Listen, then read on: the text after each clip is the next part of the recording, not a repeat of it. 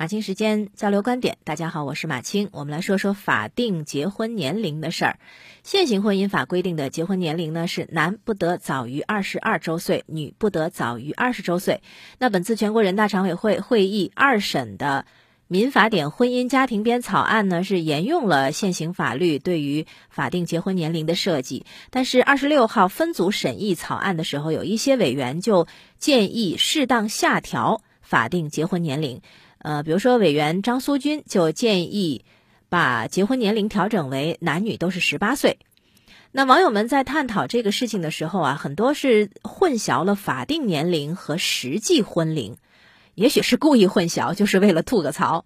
法定是人的权利，实际是人的选择，所以呢，我是不反对降低法定结婚年龄的。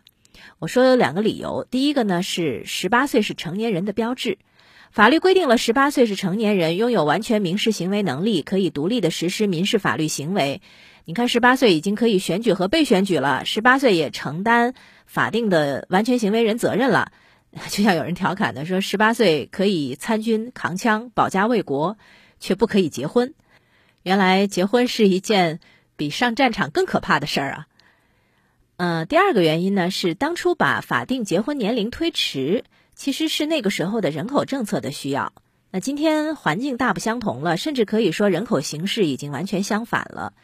一九八零年婚姻法修改，将一九五零年婚姻法的法定婚龄从男二十岁、女十八岁提升到男二十二岁、女二十岁，而且规定晚婚晚育应予鼓励。一九五零年婚姻法延续的是一九三四年的中华苏维埃共和国婚姻法中男二十岁、女十八岁的规定。那再往前，一九三零年颁布的民国的民法典规定，结婚年龄呢，男是十八岁，女是十六岁。因为计划生育的需要，所以通过推迟婚龄来限制人口出生，这是有一定作用的。那今天呢，人口老龄化危机却是摆在我们面前的一个重要的问题。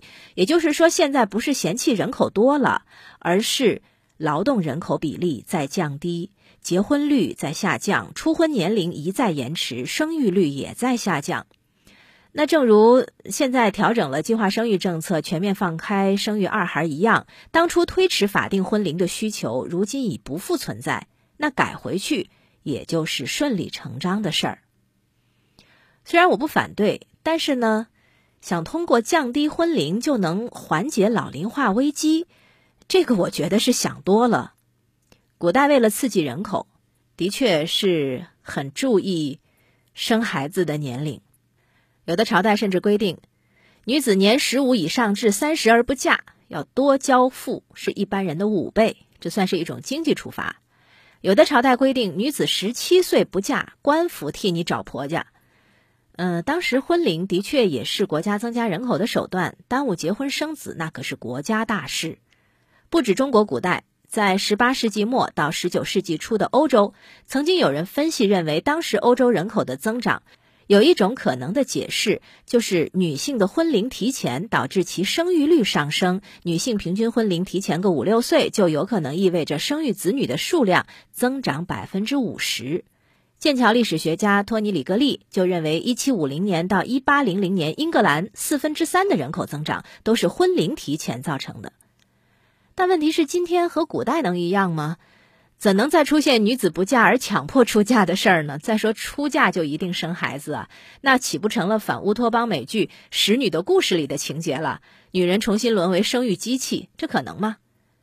法定婚龄提前，并不意味着实际婚龄也会提前。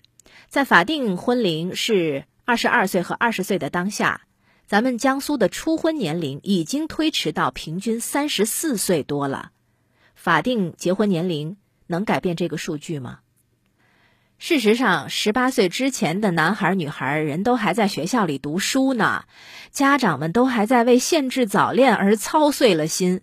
十八岁允许结婚，也不代表大家就会结婚啊。这就是为什么压根儿也没有反对的必要。你家孩子会十八岁结婚吗？不会吧？不会，你反对什么？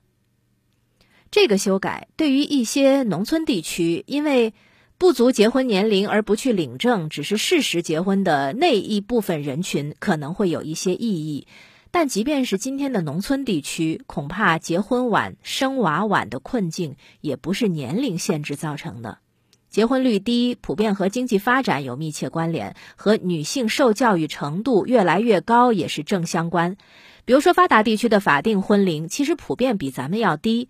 丹麦、美国、波兰是二十一岁和十八岁，就是男二十一，女十八。那瑞士呢是二十岁和十八岁。法国、德国、俄罗斯都是男女十八岁。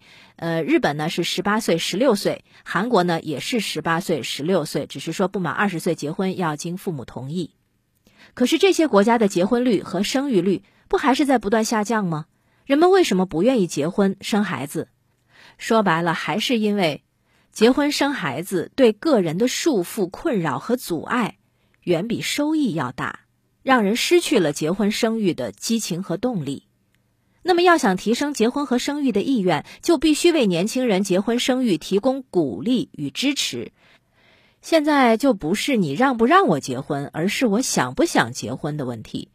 所以，通过降低法定婚龄来缓解老龄化趋势，那真的是缘木求鱼。